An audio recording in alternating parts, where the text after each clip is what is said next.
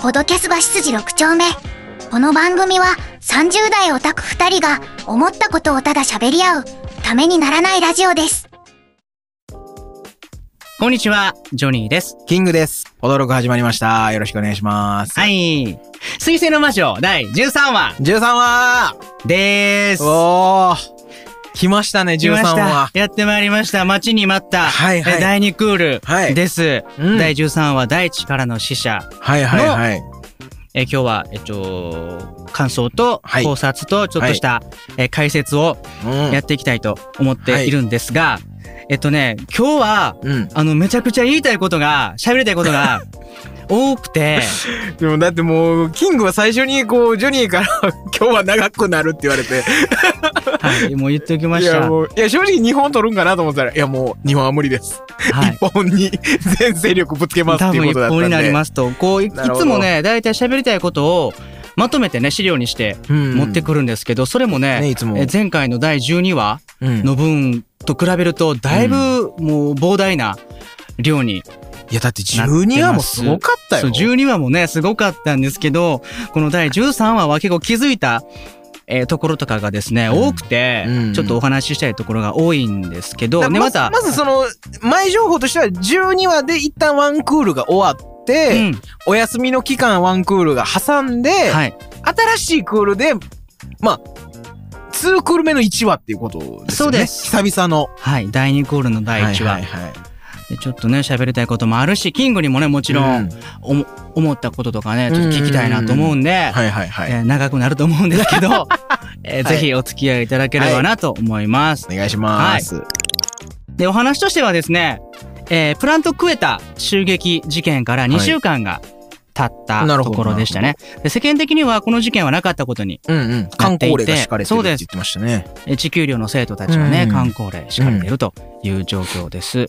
で、エアリアルの回収中うん。に溜まった血糖っていうのをね、うん一気に消化していくスレッダー。ホルダーはこう定期的に血糖を受けないといけないっていうそうそう。ルールがあってね。えっと、そう、2週間に1回、申し込み、申し込みっていうんですか？血糖の、ご応募がありましたら。そう、そう。挑戦があったら、うんうんうん。えー受けないといけないというルールだったみたいですね。それでそれが溜まっていたので、うん。えースレッダーは5連戦うん。ぐらいね、一気にやってます。で、うん。ちらっとね、ここでオッズ表が映るんですよね。ああそうでしたっけ？はい。で、そこではね、スレッダーダントツ1位なんですよ。うん。で、みんながね、やっぱスレッダーが勝つと思ってるとうん。いうことですよね。で、一期では、うん。えっと、もう、何あの子？みたいな感じで、うん確かに。じゃあグエル先輩が勝つでしょとか、うんうんえっと、エランさんが勝つでしょみたいうんな感じで言われていたんですけど、えーまあその頃と比べるとですね、一期から比べると、うん。えー学園内でその存在と、うん。えー実力がね、うん。認められてきているのかなというよああ確かにね。感うなしましたよね。うん。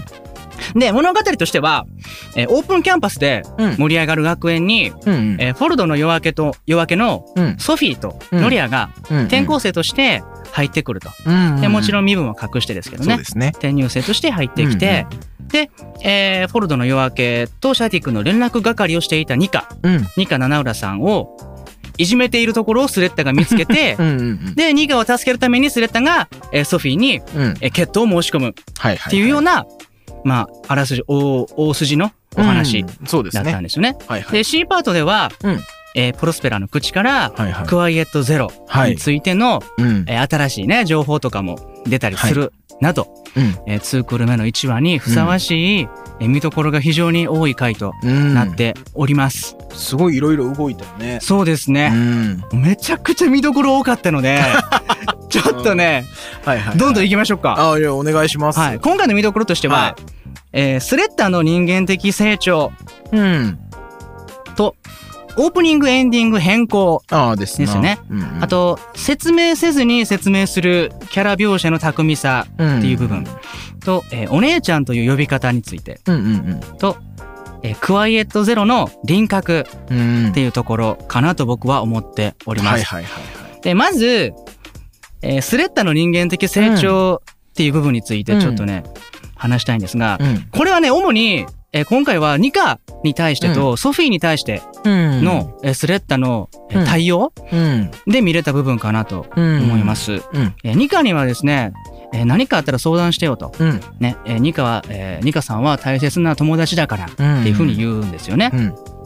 で、ソフィーにはですね、えーお姉ちゃんがいるからこの学園に来たんだよってうん。いうふうに言われて、うん。で、それによってですね、えーお姉ちゃんとして何でも教えます。うん。いろいろうん。っていうふうに言うと。うん。で、これね、ニカに対してのこの友情うん。の感情と、えーソフィーに対しての面倒見のうん。良さうん。うん。っていうのは、多分ね、1話の時点ではね、絶対にありえなかった部分かなとうんうんうん思うんですよね。確かに。え引っ込み思案でしたし、うんえースレッタは、えー兄弟もいないうん。っていうふうに、まあ、自分で思っていたし、うん、そうそう。ね、人付き合いも苦手で、うん。こう誰と話すにもね言葉が、うん。えー詰まっちゃうよううんな。話し方でしたし、うん。で学園に入学してね、うん。えーミオリネとかうん。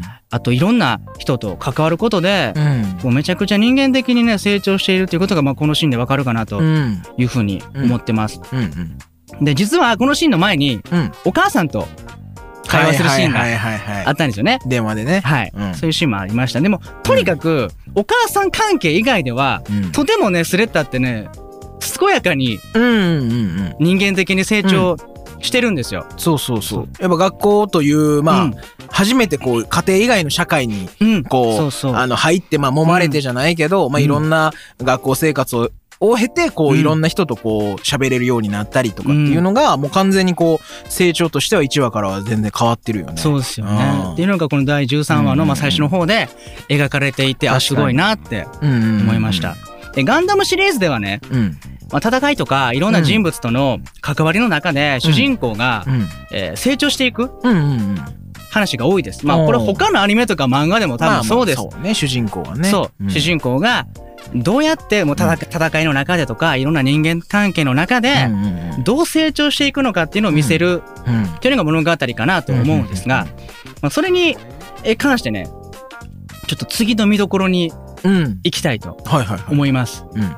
でオープニングエンディング変更はいはいはいで。すね。こうワンクール目とうん。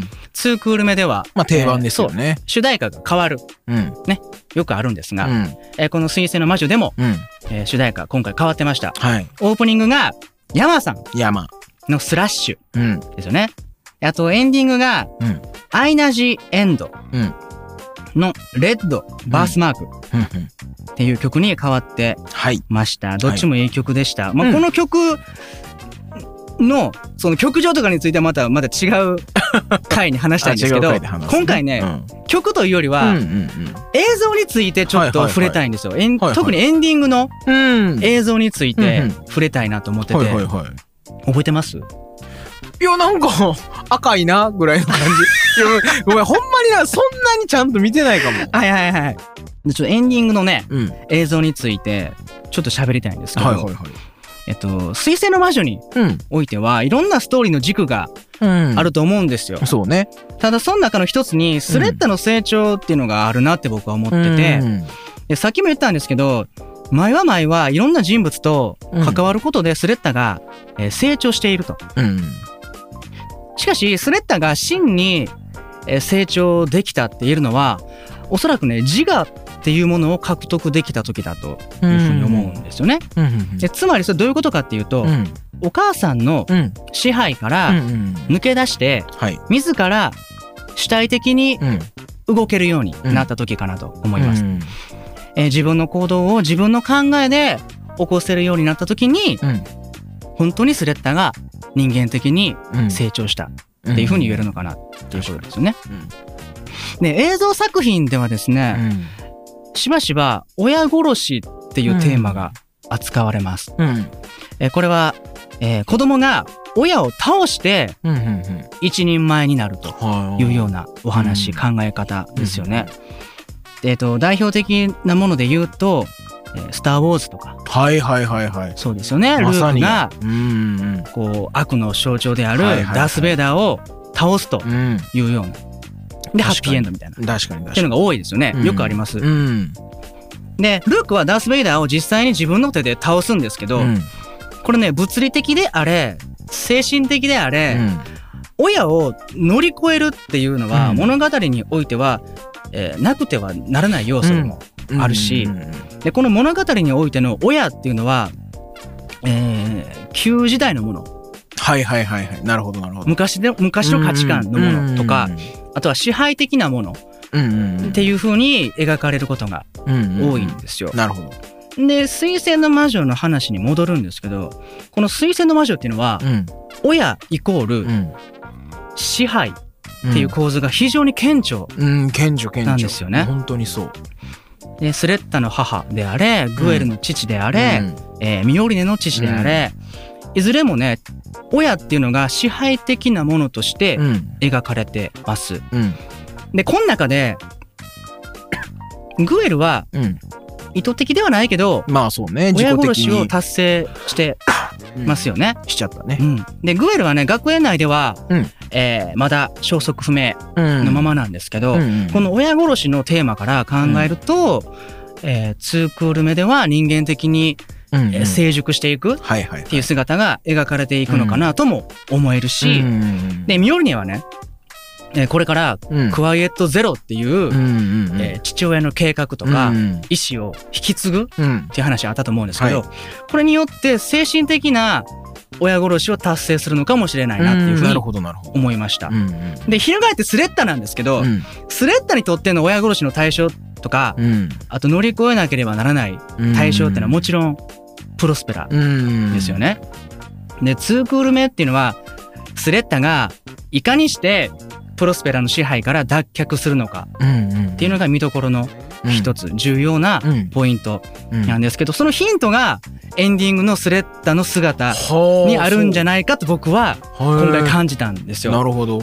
でこれね、まあ、どういうことかというとエンディングでは髪をうん。下ろしたうん。スレッタがうん黒いドレスを着て。踊ってます。うんうんうん。で黒いドレスっていうのはまあ一般的な葬式をねイメージイメージするね。させますよね。ただ、えっと、スレッタが着ているのはえっとね型を出したドレスだったんで、うん。まあ喪にしてはちょ喪っと。服ストレートに喪服って考えられるかっていうとちょっと疑問ではあるんでですけど、うんうんまあ、ただね黒いドレスイコール葬式っていう価値観ってまあ現代でもまだうん全然。あるようなん。イメージ確かに。だしね黒っていうのはうん。イメージ的にこう人のね死っていうものを連想させるものでも確かに。ある、うん。ありますよね。うんうん。でちなみにこれほんまちなみになんですけど、うんうん。黒いドレスイコールはいはい。葬式っていうイメージをはい。覆してファッショナブルなものとして売り出してうん。定着させたのはうん。シャネルなんですって。へえココ・シャネルさん。すごいなそれ。すごいでしょ。すごいね。黒い服っていうのがファッはションとして今僕たちが普通におしゃれな服として認識できてるのはココ・シャネルさんのはおかげなんだそうです。ココシャネルがその親殺ししたんや。その黒い黒いものイコール死というのを全時代的なものを乗り越えたんや。ていうこの本当にすごいやあのちなみにね。すごいね。ちなみになる話や。はい。あーすごい。でもっとねこれ、まあ、黒い服っていうものよりもうん。重要なのは、うん。えっとねスレッタが髪を下ろしていることはいはいはい。なんですよ、つまりどういうことかっていうとうん。髪留めを外しているっていうことです、うんそういうことね。でこの髪留めっていうのは、プロローグでうん。うんエルノラ・サマヤさんがつけていたうん。ものなんですよね、はいはいはいでこれが1話で出てきたスレッタがうん。同じものをつけていたんですよ、うん。なので1話のね放映当時はエルノライコールスレッタなんじゃないかみたいな。るほどなるほど。スレッタ・マーキュリーははい。エルノラ・サマヤの若い頃の姿なんじゃないかみたいな憶測もあったぐらいなるほどなるほど。なんですよね。うん。でもともあれこの髪留めっていうのはスレッタとお母さんうん。エルノラうん。イコールプロスペラうん。のあの絆の深さを示すうん。重要なアイテムなんですよ。はいはいはい。で娘である証みたいな。そうです。親子の証親子の証やな。の髪留めを外しているうんっていう描写が、はいはいはい。えースレッタにとって何を意味するのかとうん。いうことなんですよね。はいはいで僕は母親との決別とか、うんうんうんえー支配からの脱却っていうのを暗示してるんじゃないかなっていうふうにこのエンディング見て思ったんですよね。はいはいはい。うん。まあ、水星の魔女はまあ、いろんなストーリーの軸がうん。あります。アーシアンうん。VS スペーシアンとか、そうね。ね、人によって見どころちゃいますよね。うん。このモビルスーツの戦闘シーンがいいようん。そとかうそうそう。いろんな、えー見るポイントってあるんですけこうど、企業間の闘争みたいなのそうそうそうそう。に面白みを感じる人もいるだろうしね。ただ、スレッタがどうやってうん。親殺しをしていくのか、うん。うん。どうやって自立していくのか、はいはいはい主体性を獲得していくのか、またはしないのかうん。っていうのが、結構僕の中では確かに確かに。注目していくべきポイント、特にこの2クール目ではう、んめちゃくちゃ大事なポイントになってくるんじゃないかなって、エンディングを見て思ったんですよね。うん本当にそうね。もう終始一貫してずっとやっぱりこう、母強しはずっと物語にうん。見せつけられ続けてるし、うん。もうこの2クールの1話だってその最初のその電話のところでもこうお母さんなんだってわかるのよっていう、うんもうまたやっぱこれやんっていうのも見せつけられてるしやっぱ今までこの1クールそしてまあこの2クール目の1話を通しても一回もやっぱり母に逆らったことはないない。わけで、うん。でその自分の意思っていうのは芽生え始めてるけど、うんまあお母ちゃんに説得されたらそうだねってやっぱ思っちゃうっていう。やっぱここが本当にその超えれる日が来るのかうん。それともまあ母強しで終わっちゃうのか、うん。もうまあわかんないけど、うんまあまあやっぱここはもし超えれる日が来るのであればすごいもう物語のもう超ピークのうんところになるんだろうなっていうのはすごい感じるね確かに。で、グエルも、ミオリネも、うん、こう、親との関係性がもう変わってしまってますから、確かに。ね。うん、グエルのお父さんはもう亡くなってしまっているし、デリングは今重体うん。で病院にいるし、うんうんうん。で、この二人の関係性、二人の親子関係っていうのは変わってるけど、うん。えースレッタとプロスペラの関係はずっと同じままうんなのが気になりますよね。確かに。っていうところです。シャディクもまた複雑な親子関係やしな。そうなんですよ。まあシャディクね。も うじゃあこれあのこれ喋ってる当初もう数話見てるからさもう。そうかそうかそうか。シャディクやからさ。うん。そうまあまあそうだね。水星の魔女はね、この親とうん。子供っていう関係性のストーリーがもう何個かあってね。やっぱりそこに本当に焦点当ててるなっていう、うん。まあやっぱりこう学園ものってことは主人公は子供なわけで、うん。やっぱ子供にとって親っていうのはやっぱこうなんていうかなやっぱ超えるべき存在でありでかい存在絶対的な存在っていうのはもう本当にスッと入ってくるというか、うん。あそこに主眼を置いてんねんなというのは確かにありますね。うん、なるほど。で、話はね、だいぶ戻って、もう一回ちょっとオープニングの話オープニングちょっはいはいはいとしたいです。。なるほど。ワンクール目の夜遊びの祝福とはまた違うね、激しめの、うえーマイナー調のうん、曲でしたよね、山さんのそう曲。そうそう確かに速くて速くて鋭いような曲ですね。うんで、これね、途中で、うんエラン・ケレスうん君が出てくるシーンがはあるんですよ。いはいはいはい。カットがあるんですよ。うんちょっと覚えてるかわかんないんですけど、うんエラン君が左右でうんなんか人格が分かれてるようなうんうんうんうん書かれ方をしてるんですよ。はいはいはいはい。で、この、なんか、二人のエランがいるよみたいな書き方なんですよね。ねで、。この二人のエランっていうのが誰なのかちょっと分かんないんですけど、うんえっ、と、まあ、5号と4号なのか、うんあるいは5号と元の。オリジナルなのかそうそう。とか本人なのかちょっと分かんないけど、うんまあ、僕としては、まあ、4号くんで会ってほしいな、なるほどね。まあ確かにワンクールは4号軍の話そう。だったしね。うん。途中でね、退場しちゃったんですけど、うん2クール目に再登場してくれたら嬉しいなって、うん、なるほどね。思うっすよねうん。なんか、なんかデータストームの中で、ああ、はい、生きてたよっていう生きそうそうスレッタに語りかけるみたいなシーンがあったら、なんか、確かに。え、もう全然あり得るやろ熱いなね。確かに。ね。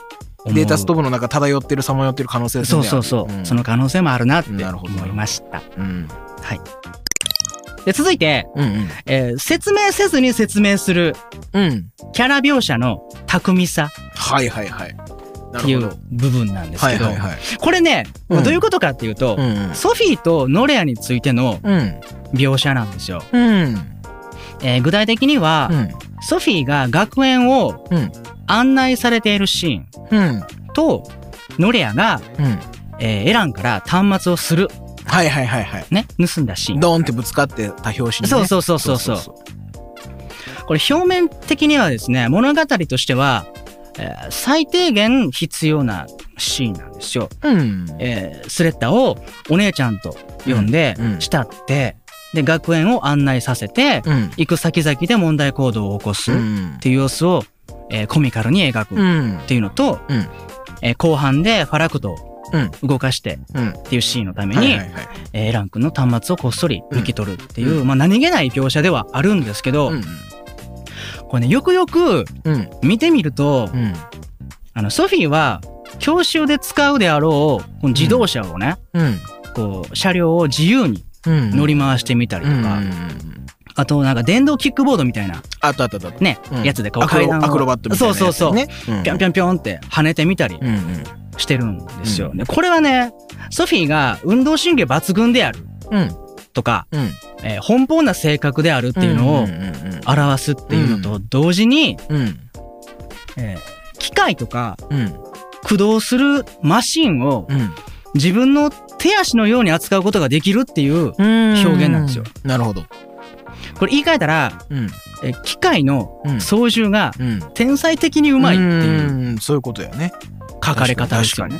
うんうんでこの能力っていうのはもちろんモビルスーツの操縦においてもうん。発揮されてしかるべきでしょうから、うん。えーこのソフィーちゃんがですね、とても優秀なパイロットであるっていうことがこのシーンを見たらわかる。確かに。で、そういう類まれなる才能を持ってるっていう。そう。確かに確かに。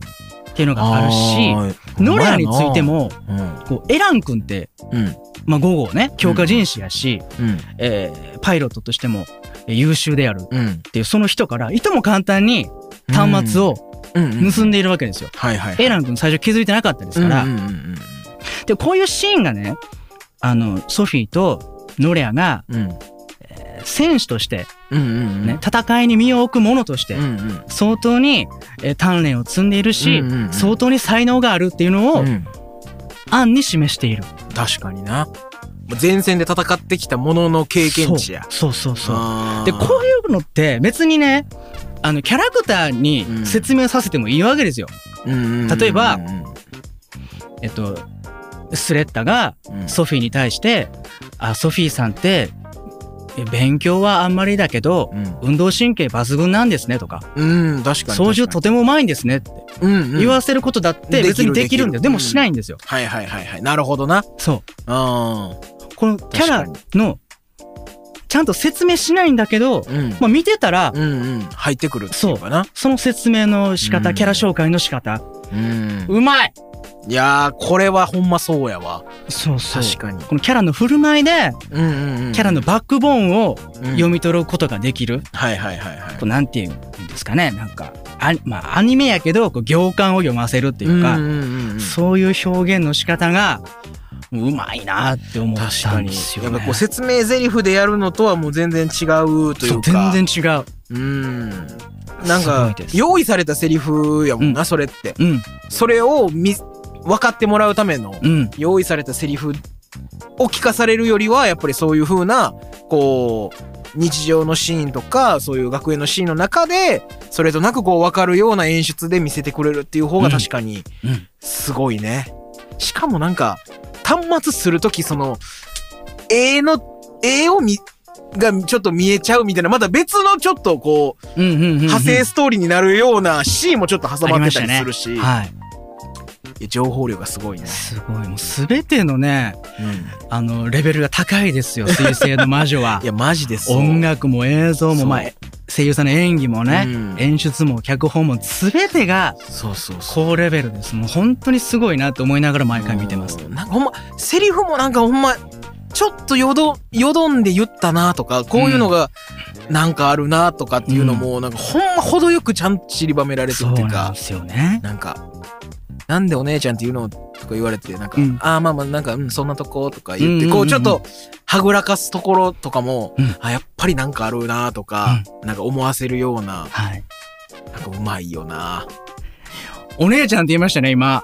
はいそうなんですよ。次のテーマ。お姉ちゃんっていう呼び方について。あそうやそうやそうやはいはい。ちょっと喋りたいんですけど、うんうんうん。これ今回ねソフィーちゃんがうんうん。スレッタに対してうん。ずっとね、お姉ちゃんお姉ちゃんってうん。呼びかけてます。すごいこう懐くんですよね、うんこのお姉ちゃんっていう呼び方うん。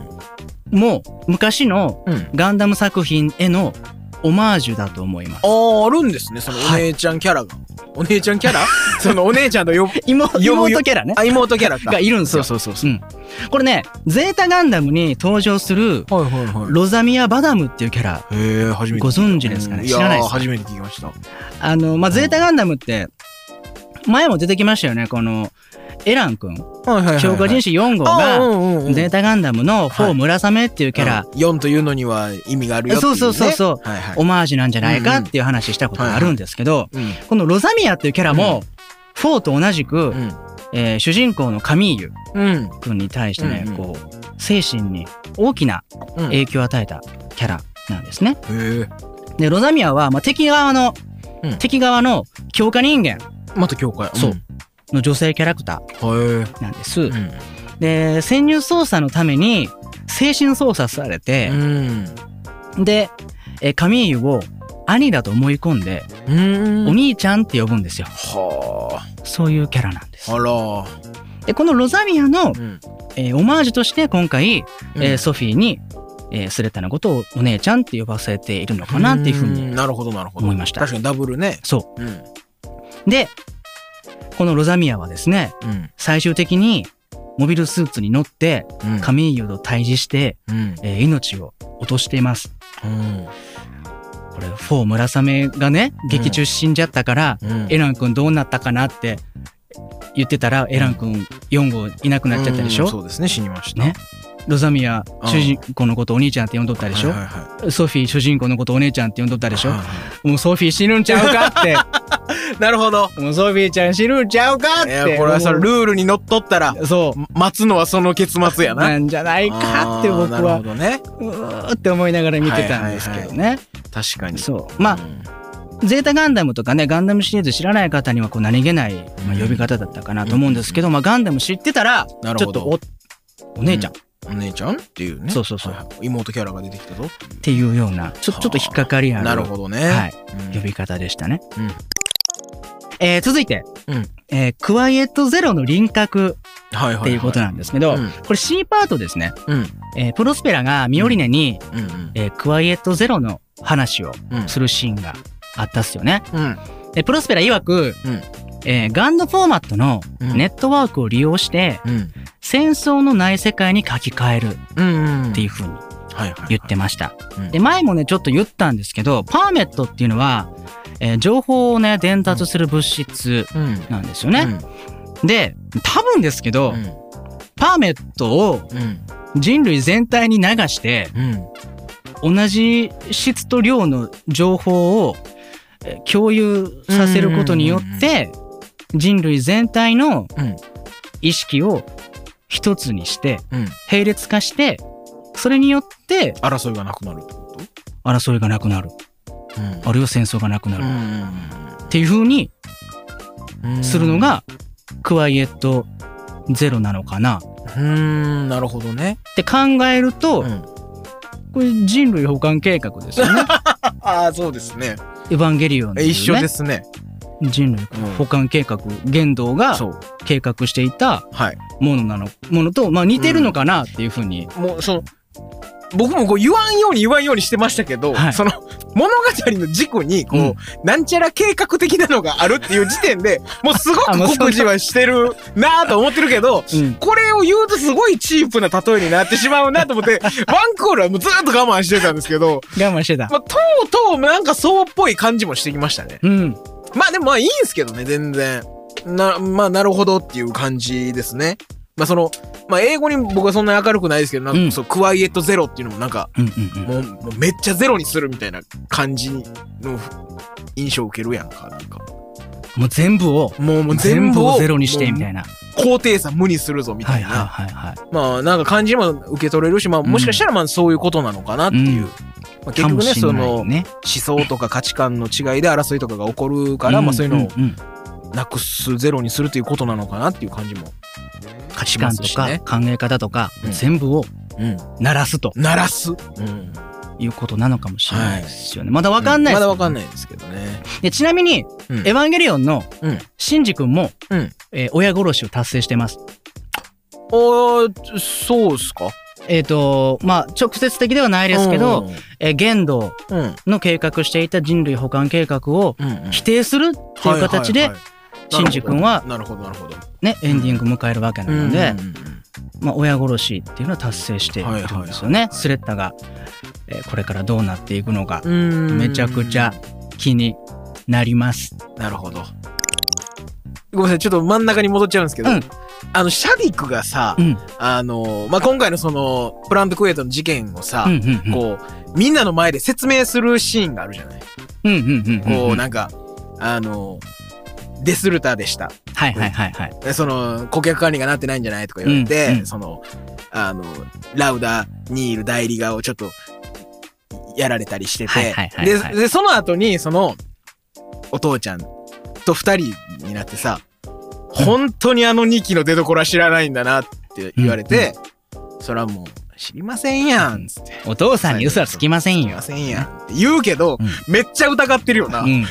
そうもう、もうこれまた一緒で、この斜め後ろからで顔見えへん、この、うん。このいつもの、いいや、プロスペラが多かったけど、うん。今回はもう、出るなよっつって、もう、決闘も禁止って言って、うん。もうめちゃくちゃ信頼されてないし、めっちゃ疑われてるなっていう。後継者争いからは一歩脱落かなって言ってましたよね。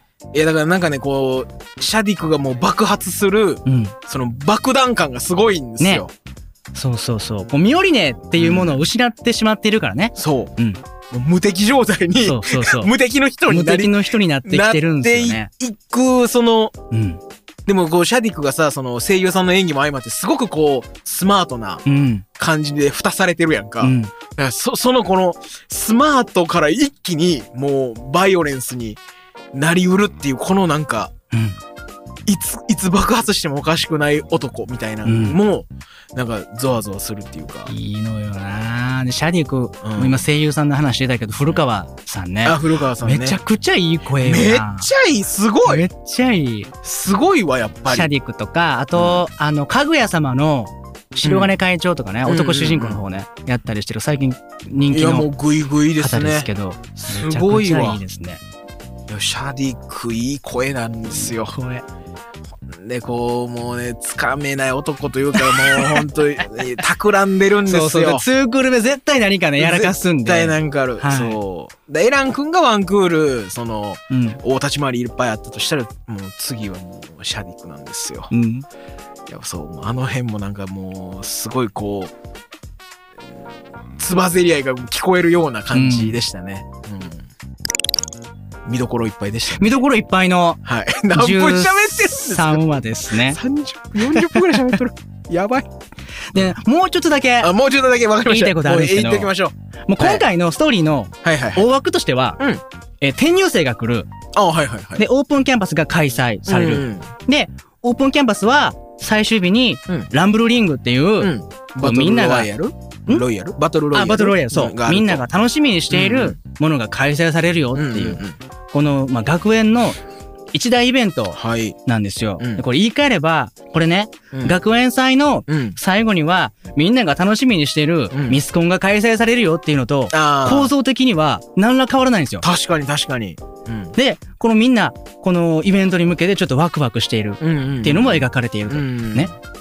で、学園もののうん。アニメっていうものには、うん。転入生が入ってくるとか、うんうんうん。あと学園祭の話っていうのはもう定番ですよね。うんうんうん。もちろんもちろん。そう。鉄板のシチュエーション。鉄板。絶対あるでしょ。が絶対。学校ものには。盛り上がるところ。そう。うん。で、このノルマとも言えるべき まあね。イベントを。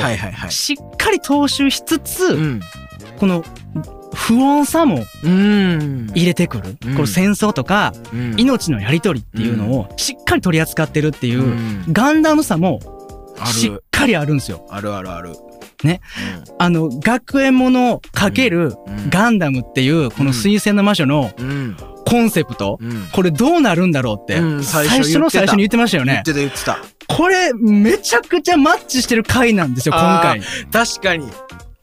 これぞ水星の魔女だっていう感じや。学園ものかけるガンダムっうん。ていうのに、ぴったり、うん。ばっこしなんです。ばっこしやな。確かに。言われたらそうかも。とんでもないくすごい脚本だなって僕思ったんですよ、今回。確かに。めっちゃすごいっす。うーん、ほんまにそうやわ。そう。うん確かにななんかただただ、うん2クール目の第1話に、うんなんか、え新キャラ持ってきました、派手めに演出しましたっていうわけじゃなくてうん、うんもうよくよく見ていけば、うんうん本当にこのこれからの布石になるようなうん描写もあるしう、んもう、すごいね。いやうん確かに確かにそうやわそう。もういつ命のやり取りが始まってもおかしくないようなそうそうそうそう。うん感じもいっぱいあったしねうん。っうんていう感じで、えー、次回、はい。14話、はい。彼女たちの願い、はい。絶対見てくれよな。い これは見るしかねえな。や、マジですごかったです。っていうね、えー少し長くなりましたが、少し長くなりましたが、えー第13話の、はい。えー感想と、はい。えー考察と解説の回でした。はい。ありがとうございました。ありがとうご。ざいました